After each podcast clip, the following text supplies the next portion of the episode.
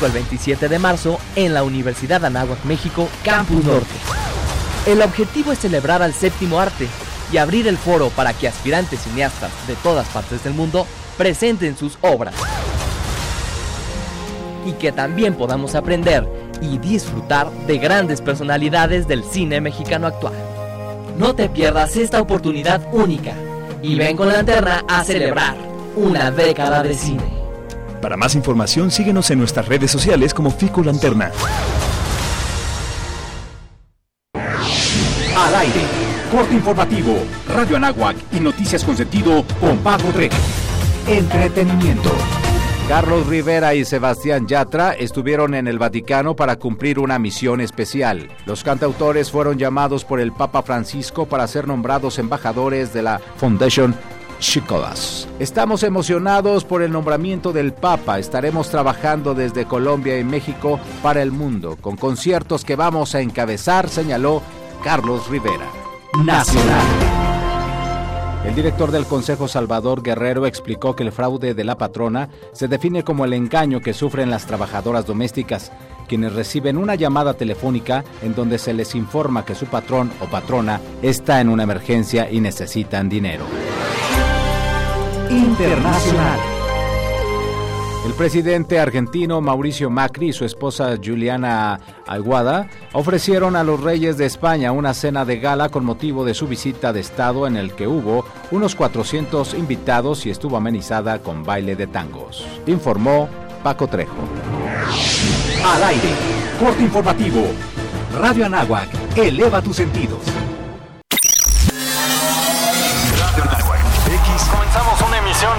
Gracias por estar en este espacio. Hola, ¿qué tal? Bienvenidos a Radio Anáhuac. Tiene un primer bloque de música. Hola, ¿qué tal? Muy buenos días. ¿Cómo están? En el 1670 de AM. Radio Nahuac, 1670 AM. Transmitiendo las 24 horas del día desde la cabina Don Jaime de Arocaso. XEANAH. 1670 AM, una estación hecha y producida por la comunidad Anáhuac. Radio Nahuac. Eleva tus sentidos. Eleva tus sentidos. Eleva tus sentidos. Eleva tus sentidos. Hola, soy Alberto Ratia. Carlos Cañas, Ricardo Rangel, Rafael Molina, Marisol Huerta, Daniel Arandía, Oscar Gómez, Los Halcones de la Banca. Y estás escuchando Halcones Financieros. Atrapa el conocimiento bancario aquí, en Radio Anáhuac, 1670 AM. Amplía tus sentidos.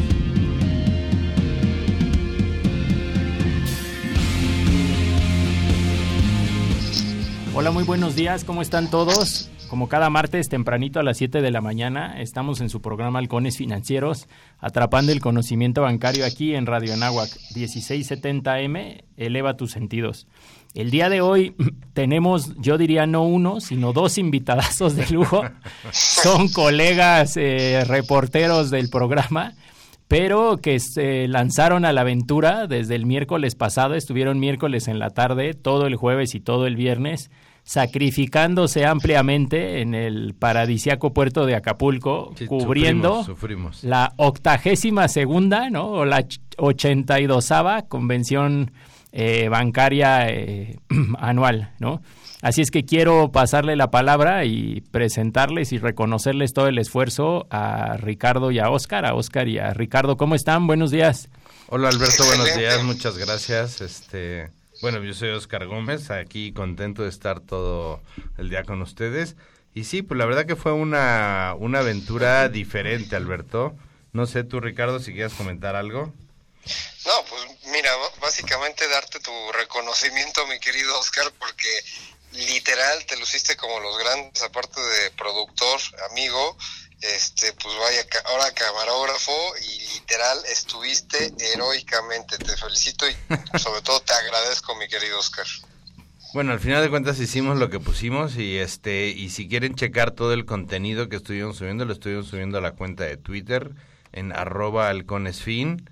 Y bueno, y queremos mandar un saludo a la explanada de la Universidad de Anagua, donde, donde esperemos nos estén escuchando y esperemos no estar molestando mucho a la comunidad universitaria, ¿no? Sí, muy buenos días a todos en la explanada aquí de la universidad y obviamente a todos los que nos escuchan en vivo en la radio, por internet también y recuerden que todos los programas los grabamos. lo subimos en un formato podcast en la página halconesfinancieros.podbean.com. Exacto. Y bueno, pues si quieren empezamos lo que fue la, la cobertura especial de la 82 segunda convención bancaria. Una visión de futuro fue el lema que usó la convención. Y bueno, yo les quería platicar pues cómo estuvo, cómo estuvo más o menos la agenda y los invitados principales, ¿no? Empezamos todo por el ingeniero Marcos Martínez, que era el presidente de la asociación, el presidente saliente, que dio el mensaje de bienvenida. Luego estuvo el ingeniero Adalberto Palma, presidente de la Comisión Nacional Bancaria, eh, que él al final de cuentas pues dio un mensaje de que de que él estaba muy contento de, del compromiso que habían asumido todos los empleados que se habían quedado ahí en la comisión con todos los cambios que habían tenido, ¿no? Y que pues la transición con la asociación bancaria pues había sido bastante bastante amigable. También hubo un mensaje del subsecretario de Hacienda y Crédito Público, el maestro Arturo Hernández, y, el, y también hubo un mensaje del licenciado Alejandro Díaz de León, gobernador de Banco de México, que él resaltó y hizo este una, una ¿cómo se llama? Una breve eh, trayectoria de lo que fue Banco de México, que cumple sus 26 años de autonomía bancaria. Y la declaratoria inicial pues la cerró el doctor Carlos Ursúa, secretario de Hacienda y Crédito Público, ¿no? El siguiente día tu- fue el día de las de las presentaciones, ¿no? Y empezó como se llama con el tema de, con esta palabra que a todo mundo le gusta, la convergencia de lo disruptivo. ¿no? Y la presentó Salim Ismael, chairman de OpenX y X-Working y fundación de y, y ¿cómo se llama? Y es el fundador ED de la de Singularity University. Él, en- dentro de su currículo, pues bueno, eh, fue vicepresidente en Yahoo y jefe de Brick House dentro de Yahoo, que es la incubadora interna de Yahoo, que tenía como objetivo estar formando y trabajando con ideas disruptivas, ¿no? Pues desde entonces viene, ¿no? Luego empezamos con Payment Technology, ¿no? Que fue presentado por el, por el CEO de, de Visa, ¿no? Ryan McIndry, ¿no? Que es su presidente, Ujú. más bien. Y luego vino este el CEO de Mastercard, Ajak Banja, de nacionalidad hindú, Que él habló de inclusión a través de la innovación, ¿no? Que al final de cuentas fueron muy buenas. A partir de ahí, pues vino ya todo lo que fue la ceremonia de clausura, donde vino el, el mensaje del gobernador del estado de Guerrero, licenciado Héctor Astudillo Flores, el mensaje de, de clausura de, del doctor Carlos Ursúa, secretario de Hacienda y Crédito Público, el mensaje de entrega del ingeniero Marcos Gavica, que era el presidente saliente. Marcos Martínez Gavica, Marcos Martínez sí, Gavica, correcto. exacto. Y luego vino el mensaje Luis Niño de Rivera, es algo curioso, pero recibió el mazo de mando del ingeniero de Marcos Martínez, ¿no? O sea, curioso porque es un mazo literal, así lo recibió. Ahora se ¿no? están poniendo de moda esos cetros, báculos, mazos, ¿no?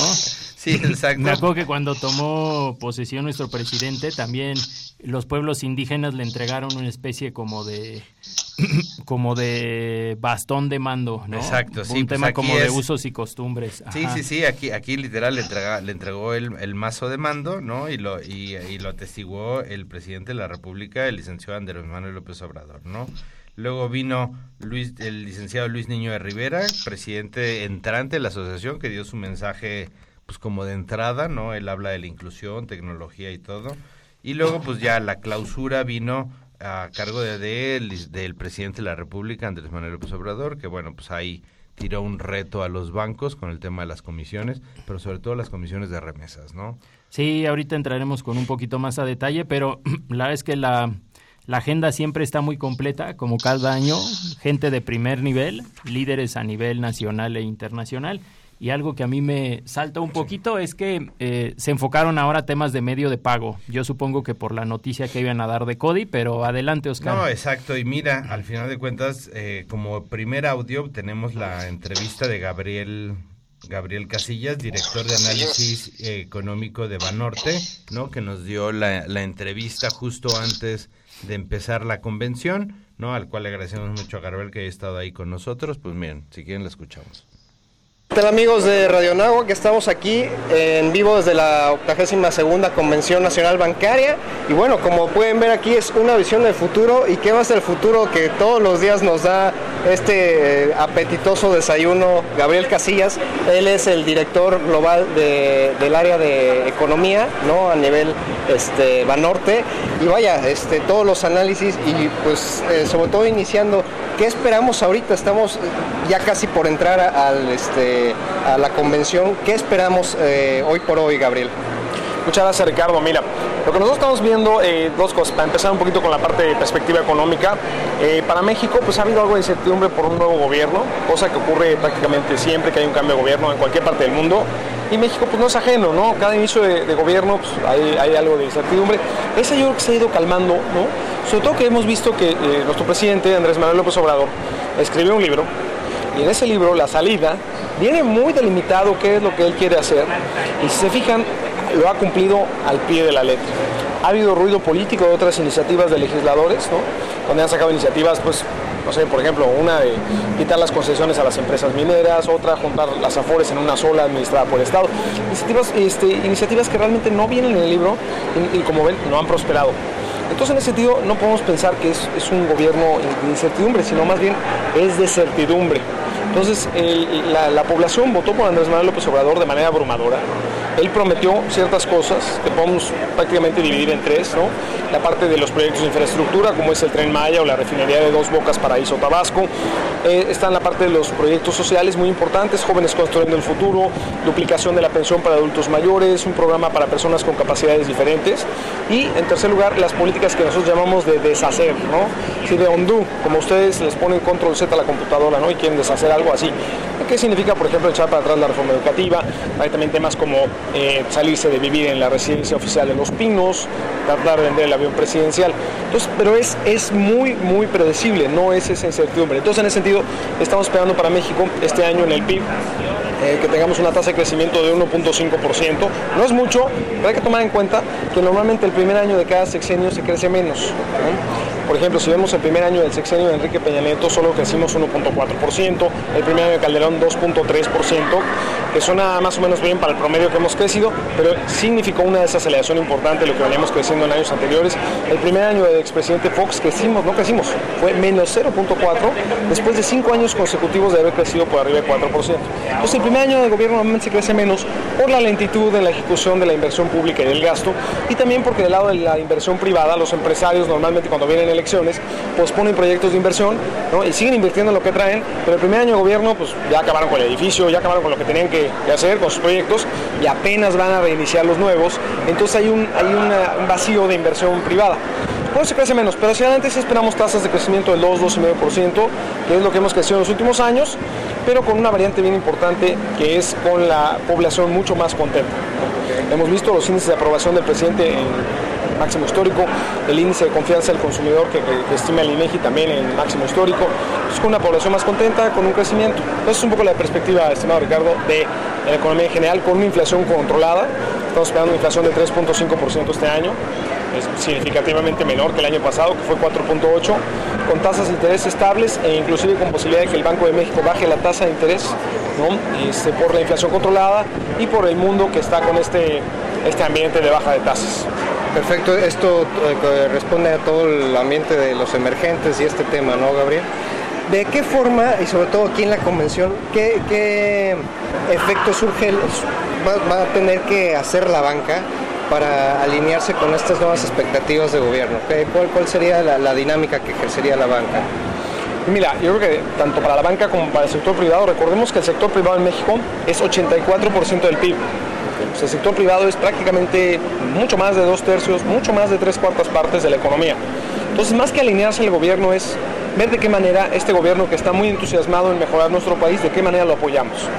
Okay. Y estamos comprometidos con eso. Entonces, en, en, ese sentido es para todo el sector privado, no nada más para la banca. Ahora, en el caso de la banca y la convención bancaria, pues la agenda eh, va pensando en el futuro, ¿no? una visión de futuro y, eso es lo que hay que ver en la banca. O sea, los bancos tradicionalmente tenían el gerente de la sucursal en, un, en una ciudad pequeña, una, la gente conocía al gerente, sea, era una relación personal. En, en, la medida que la banca se empezó a hacer masiva, se perdió esa relación cliente este, banco personalizada, ¿no? y, fue muy desafortunado, pero lo que hoy nos, nos permite la tecnología es volvernos a acercar al cliente y tener una relación muy personalizada. ¿no? ¿Y cómo nos acercamos eh, de la banca al cliente? Pues la verdad es que ya cada vez más las generaciones ya no quieren ir a la sucursal, ya no quieren hacer filas, lo cual entendemos perfectamente. Entonces, más que evitar que vayan a la sucursal, lo que queremos es que el teléfono celular se convierta en su sucursal. Que el día que digan, oye, en lugar de decir voy a entrar o voy a ir a la sucursal, voy a desbloquear mi sucursal, ¿no? voy a desbloquear mi teléfono porque quiero hacer una operación, una transferencia de dinero, eh, ahorrar, este, eh, pedir un crédito, utilizar esto o lo otro. Y lo que queremos es que todo venga ya empaquetado en estas aplicaciones del teléfono. Hoy por hoy, eh, con mucho orgullo les puedo decir que a pesar de que competimos con la banca extranjera en México, lo cual está muy bien, y son bancos muy buenos en general, los mejores del mundo, eh, tenemos, eh, nos peleamos por el primer lugar en la mejor aplicación del teléfono celular, donde somos los únicos además de toda la banca de México que puedes comprar y vender fondos de inversión con montos bien pequeños. O sea, alguien que tiene una cuenta con 2.000, 3.000, hasta 5.000 pesos, puede entrar en fondos de inversión, puede meterlo en un fondo de renta variable, con bolsa, bolsa en el extranjero, bolsa en México, bonos, CETES, de manera muy sencilla.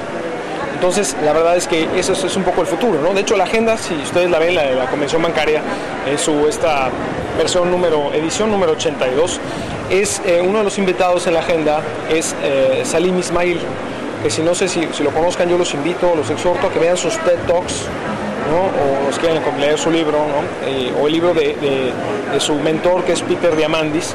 Efectivamente trae toda esta idea de que el futuro significa abundancia, porque la tecnología nos va a permitir hacer las cosas mucho mejor, más eficientes y mucho más baratas. Entonces mucha más gente va a tener acceso. Es un verdadero ecualizador, un democratizador de la riqueza. Exacto, entonces la verdad es que todas estas ideas futuristas que vemos desafortunadamente luego en, películas o en libros muy oscuras, ¿no? Vemos Terminator, esas cosas.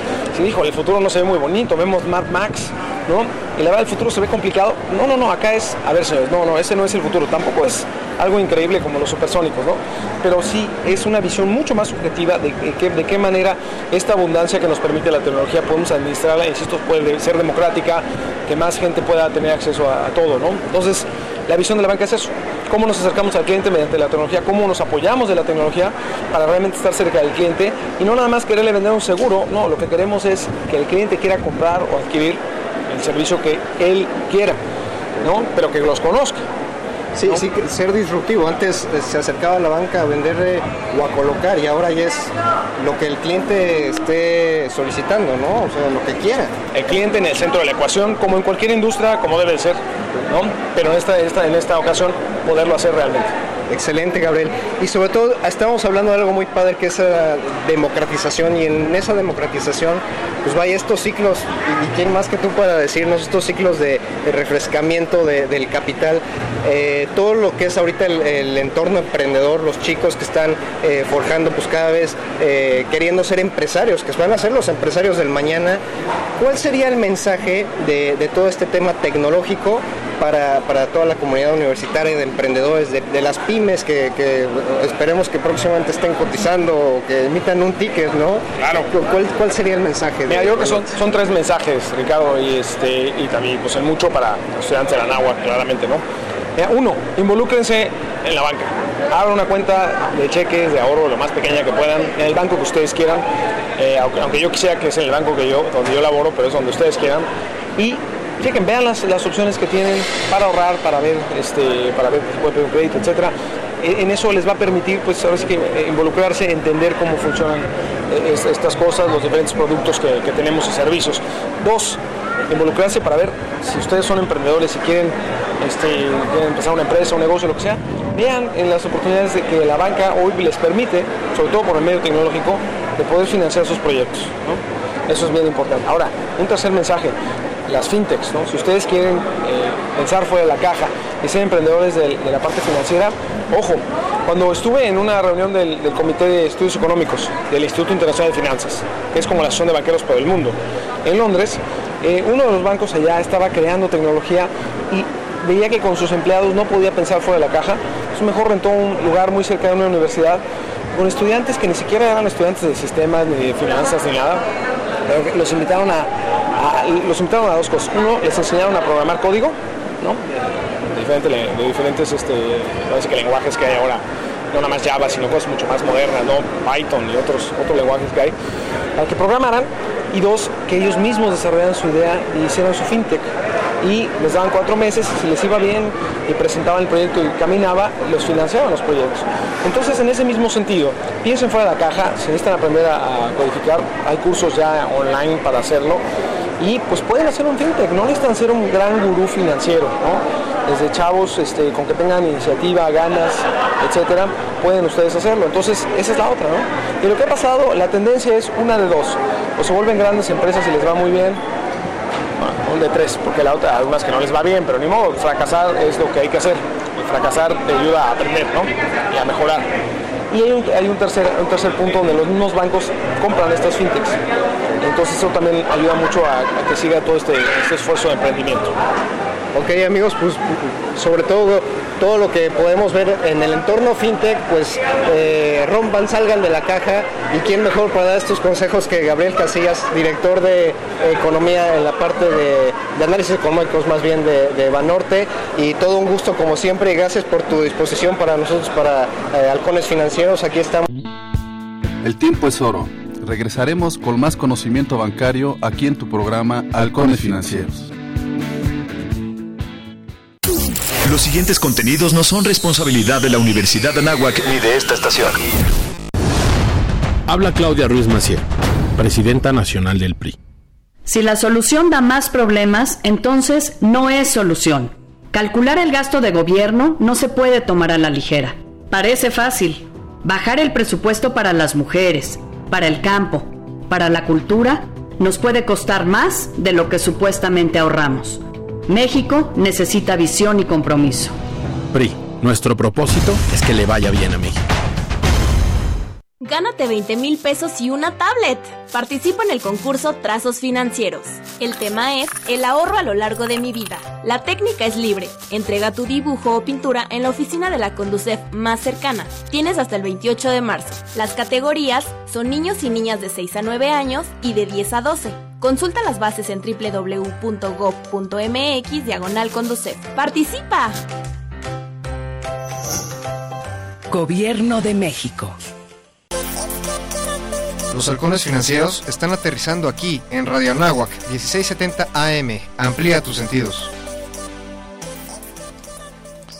¿Qué tal amigos? Estamos aquí nuevamente de regreso, sus amigos los halcones financieros. Y hoy les tenemos el programa especial de la cobertura de la octogésima segunda Convención Bancaria, una visión del futuro, que se celebró el día 21 y 22 de marzo en el puerto de Acapulco, Guerrero, ¿no? Y bueno, Alberto, este, a la siguiente oportunidad que tuvimos de hacer una entrevista ahí en el, en el programa, se la hicimos a Eleodoro Ruiz Santos, que es el director general de Administración de Riesgos del Banco, de Banco Azteca y, y ¿cómo se llama? Y que también preside la, la, Comisión de Riesgos de lo, de lo que es la Asociación de Bancos. Y él, y él nos platica sobre pues, su visión de lo que va a ser la convención y de lo que es la administración de riesgos dentro de la plataforma, ¿no? Pero bueno, eh, no se acuerdan, acuérdense muchachos de escribirnos al Twitter, que estamos en arroba halconesfin y en el Facebook halcones financieros, pero mira, escucha todo lo que nos dijo Eleodoro Ruiz, ¿no? Que Adelante. padre.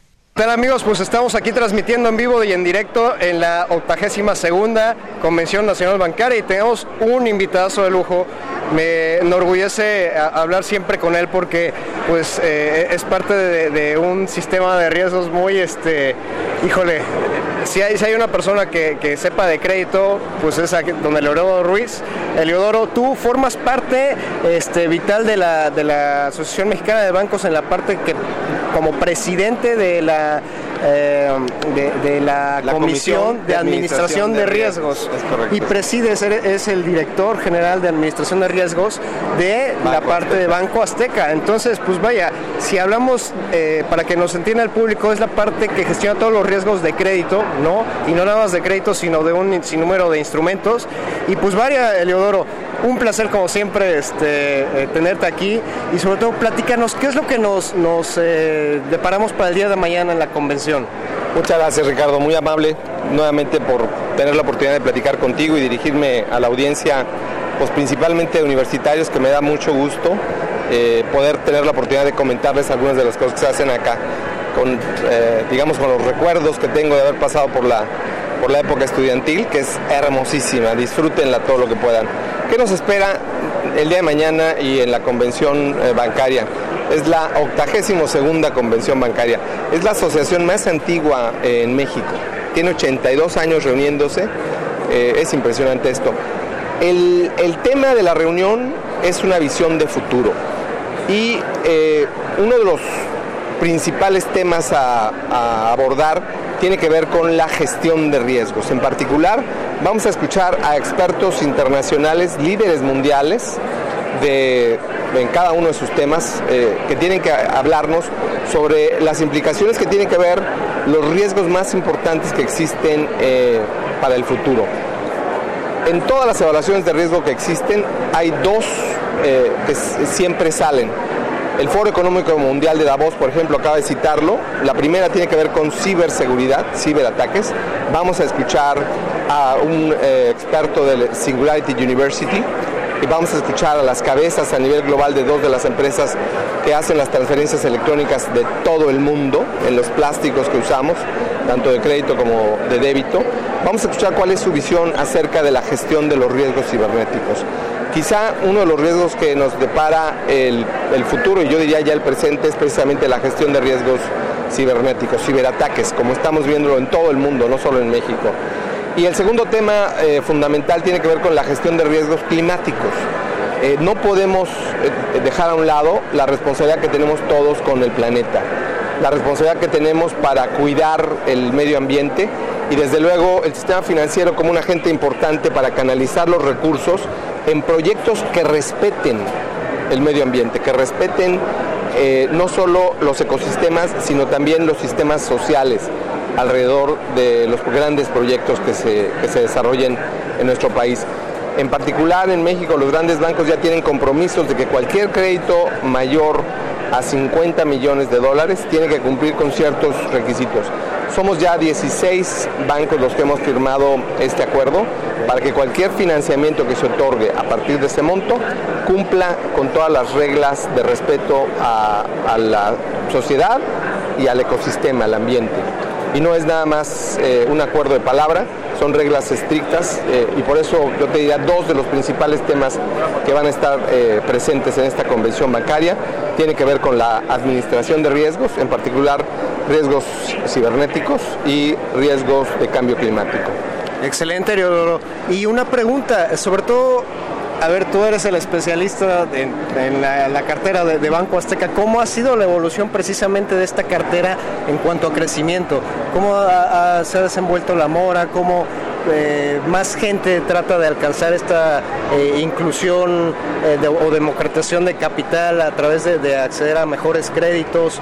¿Cómo lo ha hecho Banco Azteca? Sí, muchas gracias por la pregunta, Ricardo. Es un tema que sí, en lo personal me, me apasiona eh, todo lo que tiene que ver con el crédito y la importancia que el, crédito tiene que ver. Muy rápidamente trato de llegar a la pregunta que me has eh, hecho. El crédito es la posibilidad de acceder a bienes que en el futuro te costaría mucho más trabajo. El crédito lo que le permite a cualquier persona, a cualquier familia, a cualquier entidad, y por eso hablo de estados, municipios, estados o gobiernos eh, de países, atraer un mejor futuro hacia el presente. El crédito lo que nos permite a todos es tener un mejor presente, acercar las posibilidades del futuro al presente a través del crédito. Porque lo que estamos haciendo al tomar un crédito es acceder a los flujos futuros o al dinero que tendremos en un futuro. Y es muy importante para un país, para construir infraestructura, carreteras, aeropuertos, eh, puertos, escuelas, universidades, hospitales. Para una familia poder acceder a un crédito hipotecario es acceder a una casa y una mejor posibilidad de vida. Para una persona acceder a un crédito a través de una tarjeta o a través de un crédito personal es poder acceder a una mejor calidad de vida al adquirir los bienes eh, necesarios, pueden ser bienes de productos eh, duraderos o pueden ser bienes de consumo. En ambos casos accedemos a una mejor posibilidad y el crédito lo que hace es eso, permitirnos acceder a eso. Banco Azteca en particular tiene la fortuna, la visión del presidente del banco, Ricardo Salinas, eh, y desde luego Luis Niño de Rivera, y la dirección del doctor Alejandro Valenzuela al frente de Banco Azteca, lo que han hecho es precisamente permitir el acceso al crédito a la población que antes no tenía ese acceso. Banco Azteca tiene ya 16 años de cumplir con esta función. Antes ningún banco eh, podía o prestaba a personas eh, que no tenían acceso al crédito informales, no bancarizados. Y Banco Azteca lo ha hecho con la, con la visión que tuvo Ricardo Salinas. Eh, lo que hizo fue proporcionar de una manera ordenada crédito a esa gran parte de la población que en nuestro país es la gran mayoría, alrededor de 40 personas que no son formales y que no tienen acceso al crédito. Lo que se ha logrado es darles acceso a crédito a todas esas familias. Banco Azteca tiene ya 15 millones de clientes, de los cuales han eh, creado cuentas de ahorro, de depósitos y al menos 5 millones de ellos tienen créditos. Tenemos una cartera de crédito ya cercana a los 100 mil millones de pesos. Y un, activos totales por 165 mil millones de pesos, que lo que han hecho es eso, darle oportunidad a gente que no tenía acceso a ninguna oportunidad de financiamiento a adquirir bienes de consumo duradero o a tener acceso a recursos para cubrir necesidades personales o familiares importantes.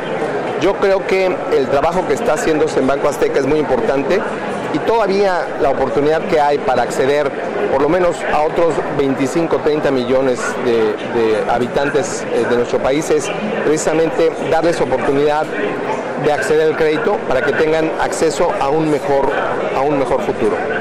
Eliodoro, eh, una visión al futuro, ¿de qué forma las implicaciones tecnológicas forman parte de, estos métodos de evaluación, de, esta eh, penetración, si lo queremos ver? Es muy importante. Eh, antes de pasar a esta pregunta te diría que además Banco Azteca lo ha hecho de, de una manera muy responsable, manteniendo una tasa de morosidad alrededor del 10-12%, que es una tasa de mora más que aceptable para el nivel de riesgo que se está tomando. Eh, ahora, ¿qué implicaciones tiene los riesgos de, ciberseguridad? Pues estamos viviendo un parteaguas, en particular que le ha tocado ahora al sector financiero como a muchos sectores, y es la llegada, eh, digamos, de los medios digitales. Ya no necesariamente las páginas web, donde ya había muchos servicios. Ahora estamos hablando de las aplicaciones móviles el acceder a productos y servicios bancarios a través de medios electrónicos, muy concretamente a través del teléfono celular, a través del teléfono móvil, presenta retos muy importantes y oportunidades muy importantes.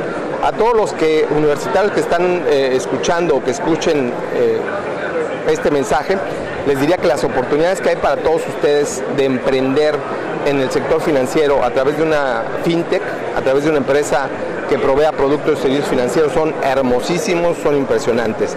Documentense, vean lo que se está haciendo en todo el mundo y en México en particular, donde ya hay varias asociaciones fintech tratando de, promover esto. Todas esas acciones fintech y todas las fintech que están emprendiendo en el mundo y en particular en México, están haciendo un gran esfuerzo por hacer llegar productos y servicios financieros a través del teléfono móvil a las personas. ¿Qué riesgos enfrentamos en eso? Bueno, todos, los mismos que enfrentamos en, un, digamos, en un ambiente, en un entorno tradicional. Es importante identificar que la persona con la que estamos tratando es quien dice ser, es importante evaluar el riesgo crediticio de la persona a la que le vamos a, dar acceso a, a, un crédito. Porque el dinero que prestamos los bancos, eso es muy importante no perderlo de vista, prestamos el dinero que los depositantes han confiado guardar en nuestros bancos. El dinero que nos depositan y nos depositan su confianza es el dinero que prestamos a quien necesita el dinero. ¿Qué es fundamental eh, poder hacer? Imagínate, mi sueño es en este momento poder otorgarle un crédito a una persona simple y sencillamente dándome una identificación válida y acceso a sus cuentas de correo electrónico, a sus cuentas de redes sociales y a su móvil. Con solamente esos cuatro elementos, poder identificarlo, reconocerlo, valorarlo y darle un crédito, sin necesidad de pedirle ningún otro documento y sin necesidad de hacerle una visita en su casa. El reto es cómo usamos para bien toda esa información. ¿Cómo puedo usar la información eh, digital hoy día? evaluando simple y sencillamente la cuenta de correo electrónico de la persona. No es lo mismo una cuenta de correo que tiene tres meses de existir a una que tiene 10 años de existir. Una cuenta de correo electrónico que recibe solo spam a una cuenta de correo electrónico que recibe y envía correos a su lista de contactos en el teléfono móvil. Y que además sabemos eh, dónde está la persona a través de su geolocalización, etcétera, etcétera. Eso que estoy diciendo, estoy seguro que lo vamos a ver en nuestro país en los siguientes 12 o 24 meses. Hay algunas fintechs que están haciendo ya esfuerzos para, eh, para hacer esto en nuestro país de manera muy, digamos, eh, inicial, con montos muy pequeños, pero ya hay un eh, esfuerzo para hacer eso. Y muchos de los bancos, como Banco Azteca, nos estamos esforzando en cada vez dar un más fácil y mayor acceso a nuestros clientes a través de estos medios digitales. En Banco Azteca ya no solo vas a acceder a través de las tiendas Electra y las sucursales que estén en Electra, no solo a través de nuestra página web, sino a través ya de nuestra aplicación móvil, Banco Azteca Móvil. Ya eh, está la aplicación funcionando, si alguien quiere meterse a verla, me daría mucho gusto que abran una cuenta, que vean lo que se puede hacer a través de la aplicación. Ya pueden ser sujetos de crédito a través de una aplicación móvil, a través del teléfono. Y eh, las oportunidades y los retos que esto presenta son inmensos y son hermosísimos. Yo les invitaría a todos a que, a que lo exploren. Una posibilidad de desarrollo profesional es esa, emprender o integrarse a una de las grandes empresas del sector financiero como es Banco Azteca para desarrollar todo eh, su conocimiento y sus habilidades y capacidades profesionales en este ámbito. Bueno amigos, pues ya saben, y sobre todo un último mensaje, Eleodoro, para la comunidad, todos estos emprendedores que se acerquen, obviamente, a, aprender, pero las oportunidades de financiamiento que brinda Banco Azteca eh, son accesibles para, este tipo de, perfiles? Sin duda. Eh, yo les diría, pruébenlo, pruébenlo. Un préstamo personal eh, a, un estudiante ¿por qué no? Si le estamos prestando a personas, eh, digamos, que no tienen un eh, empleo formal, que no tienen eh, un salario fijo, ¿por qué no un estudiante? Claro que sí. Prueben la aplicación de Banco Azteca, vean las oportunidades que hay, empiecen por abrir una, una pequeña cuenta de depósitos, un guardadito, y vean la relación que se puede formar y cómo pueden tener acceso al crédito. Es fundamental para el futuro de cualquier profesionista tener un historial crediticio, tener un buen historial crediticio. Cuiden mucho su historial crediticio. No está mal. Intenten sacar un crédito por mil pesos y páguenlo. Lo importante es pagarlo, pero eh, aprendan cómo funciona eh, el crédito y cómo funciona el sistema financiero en general. Y estoy seguro que será una buena experiencia para ustedes.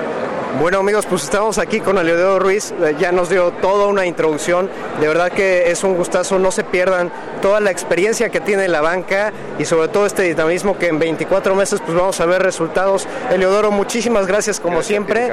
Y este y seguimos aquí. Eleodoro Ruiz, él es el presidente de la Comisión de, Administración de Riesgos de la Comisión Nacional de la Comisión de la, Asociación, de Bancos, de, México, y el director Sí, sí, ya, ya te estoy nombrando. Este, y es eh, director del área de, riesgos de Banco Azteca. Muchas gracias. Gracias a ti, Ricardo, muy amable. ¿eh? Gusto en verte nuevamente. El tiempo es oro. Regresaremos con más conocimiento bancario aquí en tu programa Halcones Financieros. ¿Beber alcohol antes de los 18 años? No está chido. ¿Que lo hagas para quedar bien con tus amigos? Tampoco.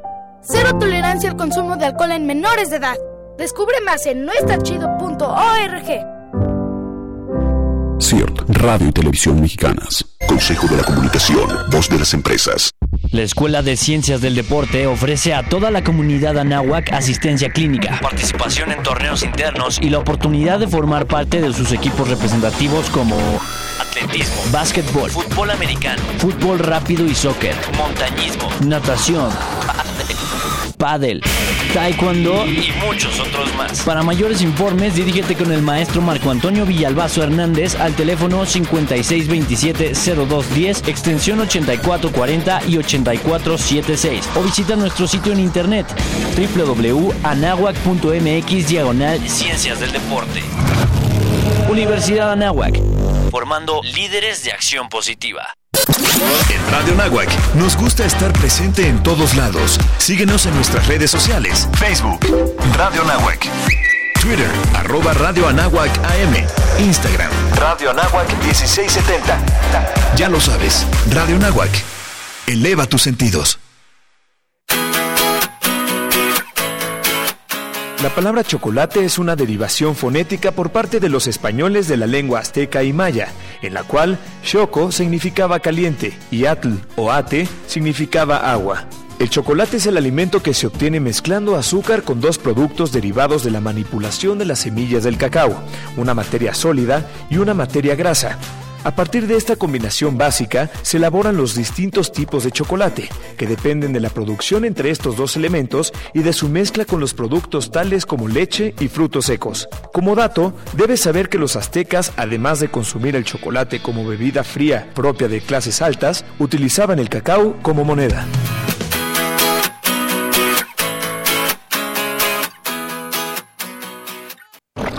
Si te gusta la música dance y electrónica, escucha Factory Club Radio. Este programa busca promover a aquellos artistas que no tienen un lugar específico para darse a conocer. Todos los martes de 12 a 1 de la tarde, con Emanuel Rubí y por Radio Nahuac. Amplía tus sentidos. Los halcones financieros están aterrizando aquí en Radio Anáhuac 1670 AM. Amplía tus sentidos.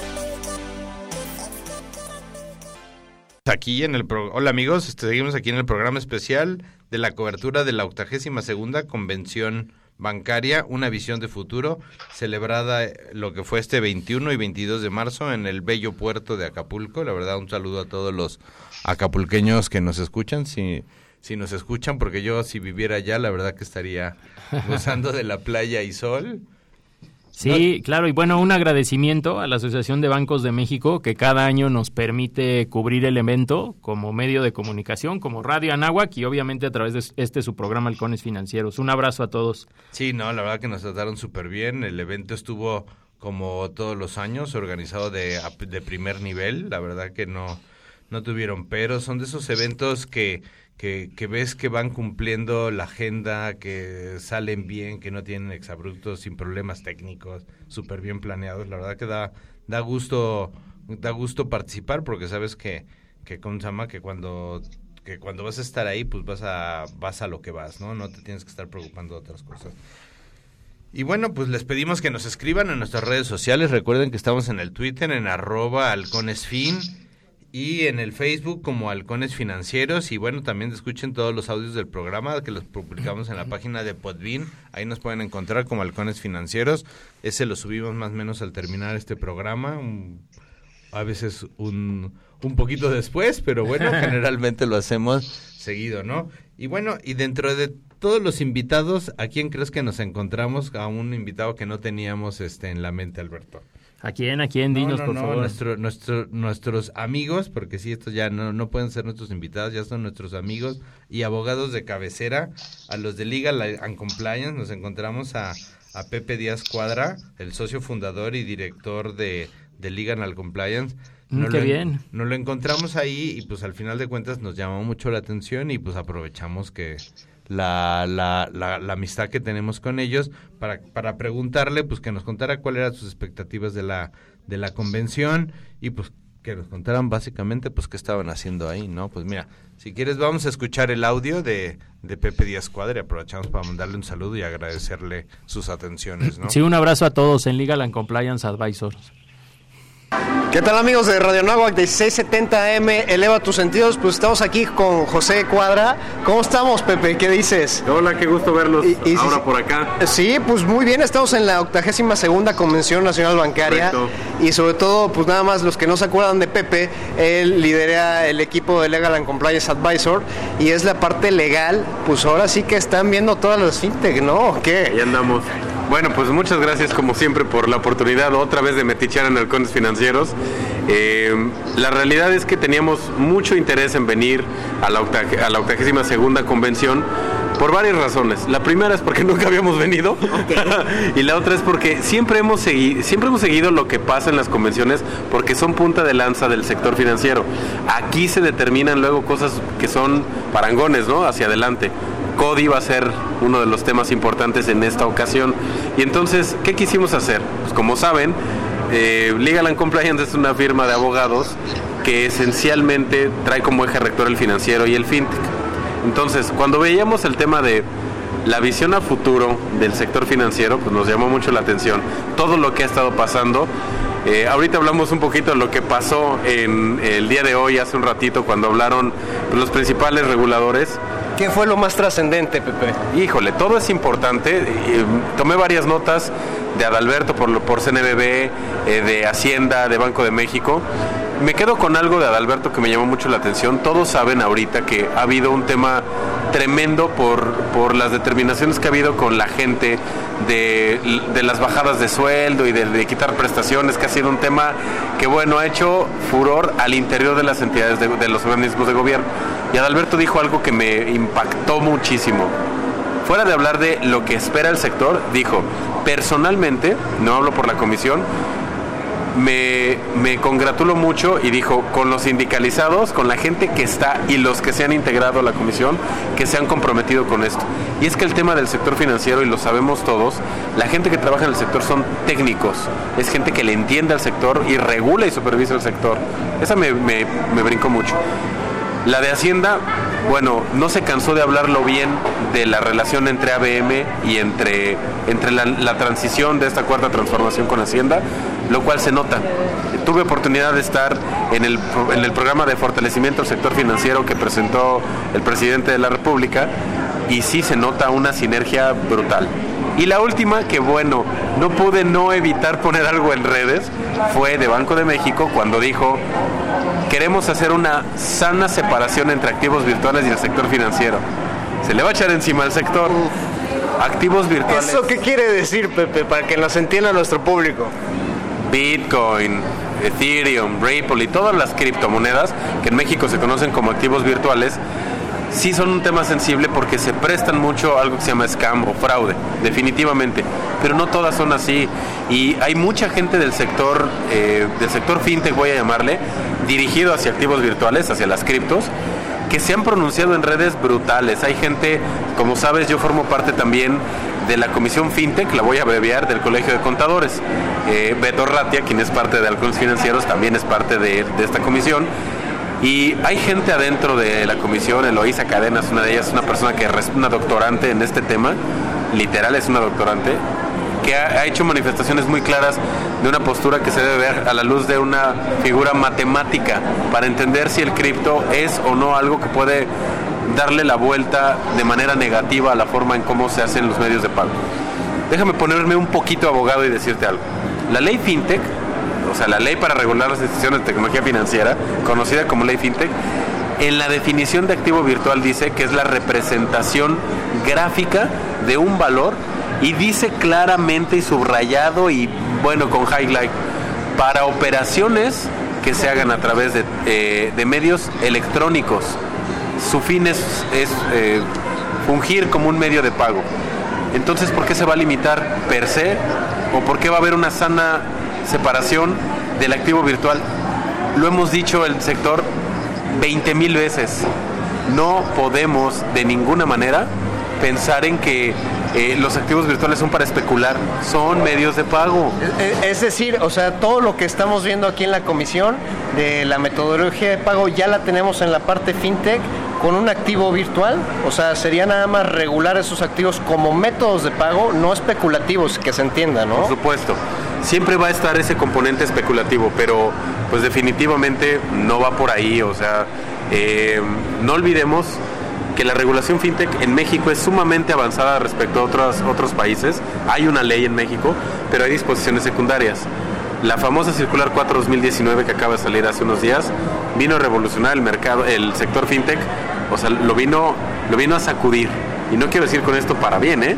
Ha habido incluso ya foros que se organizaron, eh, abogados, consultores, autoridades, estuvo gente de CNBB, pues, tratando el tema, ¿no? Porque la circular es medio disímbola con la ley. Es un tema largo de explicar, pero esencialmente tiene que ver con el uso de los activos virtuales. Eso yo creo que fue algo de lo que más me llamó la atención.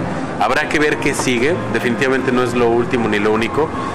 Como sabemos todos, la regulación pues es una regulación reactiva, no es una regulación preventiva. Entonces, va sobre las rodillas, de ahí la necesidad, la propia ley habla de un grupo, el famoso grupo interinstitucional, eh, perdón, eh, el grupo de innovación financiera, que está compuesto por el sector, eh, en este caso el sector fintech, autoridades, para conocer lo que va ocurriendo en, en el mundo y en la vida cotidiana que se tiene que regular.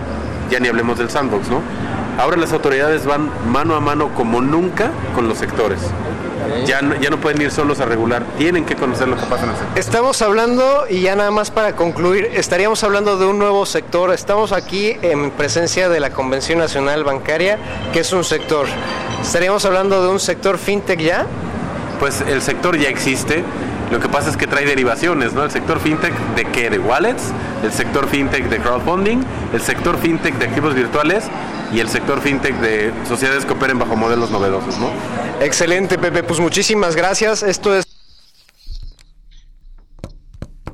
Hola, pues ya estamos aquí al, de regreso, después de escuchar a, a Pepe Díaz Cuadra. Después tuvimos la oportunidad de entrevistar a María Araiza y Rodrigo Velasco de Viva. María Ariza. Ariza, exacto. María Ariza y Rodrigo Velasco de Viva. Y a los cuales les agradecemos mucho que hayan estado ahí, ahí con nosotros.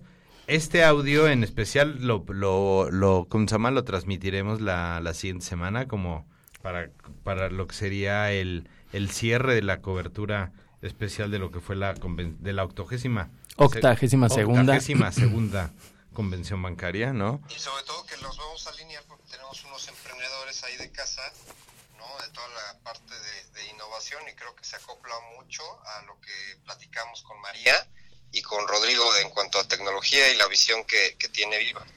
Sí, sí, sí, perfecto, ¿no? Y bueno, y, y, en, y, el, y al cierre del, de lo que fue la, la convención, pues logramos este acercarnos a- al licenciado Luis Niño de Rivera, al cual también le, le agradecemos mucho su amable, su amable, porque le robamos ahí un minutito. Sí, ya es el nuevo presidente El de la presidente ABM. de la- de le mandamos ABM. un abrazo y le deseamos la mejor de, de las suertes y el mayor de los éxitos. Estamos con. Luis Niño de Rivera, le lo felicitamos por su nuevo nombramiento como presidente de la ABM. ¿Y cuál sería el mensaje? Seguimos aquí al aire.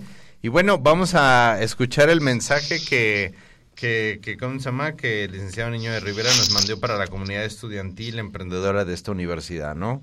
Te quieren, escuchemos. Perfecto. Estamos con Luis Niño de Rivera, le felicitamos por su nuevo nombramiento como presidente de la ABM. ¿Y cuál sería el mensaje de la ABM a toda la comunidad universitaria y de emprendedores? Pues mira, creo que la juventud tiene en sus manos la transformación de México. La creatividad de los emprendedores y su empuje es lo que nos va a sacar adelante. Perfecto, Luis, muchísimas gracias y felicidades. Al contrario, gracias a ustedes. Perfecto, pues ese fue el mensaje. La verdad que nunca habíamos tenido al presidente de la ABM como para que nos regalara un audio. La verdad que, que muy amable. Lo, lo, lo, lo asaltamos literalmente a, a don Luis. La verdad que... Sí, habrá que invitarlo al programa. ¿no? Exacto, Ojalá que nos pueda y- y acompañar. muy- Y muy, y muy amable, y muy amable con todo y todo, nos atendió, ¿no? Que, que al final de cuentas, este, él muy empático con, con la labor de, de Radio Anáhuac y, y que somos un programa de difusión de la cultura bancaria, pues bueno, nos, nos dio esto, ¿no? Y mira, y Alberto, y de los temas principales que presentaron en, en, en la convención, pues ellos eh, se presentó mucho lo que es el CODI, ¿no? Que va a ser la nueva plataforma de Bancico para pagos desde tu teléfono y que deberá estar operativa según revelaron ahí en la convención bancaria a partir de septiembre de 2019 y normativo para todos los bancos, ¿no? Sí, Entonces- es correcto. Yo creo que fue de las noticias más importantes. No, no, no, yo creo que la, la central. La central, porque uno de los objetivos que tiene esta administración es la eliminación del efectivo. Y la banca, eh, participando en, en, en esta actividad, pues lo que, lo que está haciendo es desarrollar a través de tu celular, a través de un código QR, que son estos códigos como... Que parecen como cuadritos de Los- muchos cuadritos a- adentro, ¿no? Exacto. Puntitos adentro. va a ir ligado a la aplicación de tu banco, ¿no? Por ejemplo, este a tu supernet, ¿no? Entonces lo ligas a tu supernet y yo te quiero pagar o tú me quieres pagar, pues al final de cuentas el que quiere el que quiere cobrar eh, generará el código y el que paga escanea el código y en automático se va a mandar la transferencia, ¿no? La idea que esto es lo, lo puedan desarrollar en todo tipo de comercio. Imagínate que tú vas con él al Oxxo, llevas perdón por el comercial, a la tienda de conveniencia de la esquina. No, no, aquí mientras no hagamos, eh, ¿cómo se llama? Publicidad abierta, podemos mencionar marcas, no te preocupes. Somos una radio educativa, gracias a Dios. Vas a, la- vas a la, vas a la tienda vas a la tienda de la esquina y en, y en la tienda y en la tienda de la esquina haces todas tus compras, ¿no? Tu bebida gaseosa y tus y tus papas fritas, ¿no? Este y al final de cuentas ellos generaron un código QR para que el que tú escanearas con tu teléfono y realizaras y realizaras el pago. Esto en automático A ver, pero ¿qué diferencia hay entre una transferencia? Es, eso, es a lo, es- eso es a lo que vamos. El, esto en automático lo que hace es que detona una transferencia SPAY, que al final de cuentas, por la misma regulación de Banco de México, una transferencia SPAY no puede tardar más de 30 segundos en ser acreditada, a diferencia de lo que le pasa hoy a los comercios con las tarjetas de crédito, que, les tarda entre 48, 24 y 48 horas en recibir los recursos en su cuenta. Con lo cual, a la hora, a la hora que tú escaneas esto, detona el código, le manda una confirmación al, al receptor de que ya recibió el dinero y por supuesto, pues te imprime tu ticket, te entrega tu dinero y el cargo ya hizo en tu cuenta. Esto, esto es un sistema muchísimo más barato que el de las tarjetas de crédito. La comisión que hoy se cobran los adquirentes por el tema de la tarjeta de crédito, que es un porcentaje sobre el monto de la compra, pues esto acabará siendo mucho más barato y sobre todo eliminará el efectivo de las tiendas de conveniencia, que es lo que busca la administración, ¿no? Ok, en otras palabras, ¿necesita uno ser cliente de una institución bancaria? O sea, ¿necesitas tener una cuenta de cheques? Claro, Y, ese- y- ahí- entiendo que va también contratada la banca electrónica para poder usar el código, o tal vez la banca electrónica no. Yo creo que ese es, ese es el tema que vamos a ver cómo lo resuelven los bancos. Una, sí vas a necesitar una cuenta, pero no vas, no tiene que ser una cuenta nivel 4, que es la cuenta Más completa. más completa con todos los servicios y todo, ¿no? Esto va a funcionar a partir de las cuentas nivel 2, que va a ser las cuentas de dos mil pesos más o menos por ahí. Es una es un monto en UDIs, ¿no? Pero por ahí va a ser, o sea, son cuentas de bajo monto. El chiste es que tú puedas tener, y esto también va muy de la mano, que también está pidiendo que, que la banca se abra al- a, la población menor de, ¿cómo se llama? Menor de 18 años. Que una persona de 15 años con un algún tema de cédula de identidad, que también es uno de los retos de esta administración, pueda presentarse a una sucursal bancaria y abrir a lo mejor una de estas cuentas de tipo junior, ¿no? Las que hoy tienen, que son una tarjeta de débito y algunas funcionalidades, que la plataforma tenga acceso al CODIX, ¿no? Que eso es lo que importa para que pueda hacer las transferencias. Pero bueno, esto yo creo que es de lo más relevante que se presentó y pues bueno, y a partir de aquí pues solo nos queda despedir el programa, ¿no, Alberto? Sí, yo también solo mencionar muy rápido otro de los temas que a mí me llama la atención y me, me da mucho gusto es que mencionan el compromiso de la banca de cobrar cero comisiones en cuentas digitales. Eso- eso es un reto No, y- no, no entraron a detalle qué es una cuenta digital. Claro. No sé si como tú mencionas, Oscar, serán cuentas de montos pequeños y a lo mejor que el mismo usuario abrió a través de la página de internet. Eh, pero bueno, habrá que definirlo los próximos programas y yo creo que tendremos invitados expertos en este tema. No, claro, Alberto, pues yo te agradezco a ti y a Ricardo que hayan estado con nosotros en el programa. Recuerden escribirnos a nuestras redes sociales, que es arroba halconesfin en el Twitter y en el Facebook, que es halcones financieros, ¿no? Y, y bueno, y si descargarlo todos los programas y, y audios de Podbean, ¿no? Que está, aparecemos ahí como halcones financieros. Pues les agradecemos la, la, la preferencia. Somos los halcones financieros. Esto es Radio Anáhuac 1670 AM. Eleva sus sentidos. Hasta luego. Hasta luego. El vuelo terminó por hoy. Halcones Financieros es una producción de la Asociación de Egresados de la Maestría Internacional en Banca y Mercados Financieros. Atrapa el conocimiento bancario aquí, en Radio Anáhuac, 1670 AM. Amplía tus sentidos.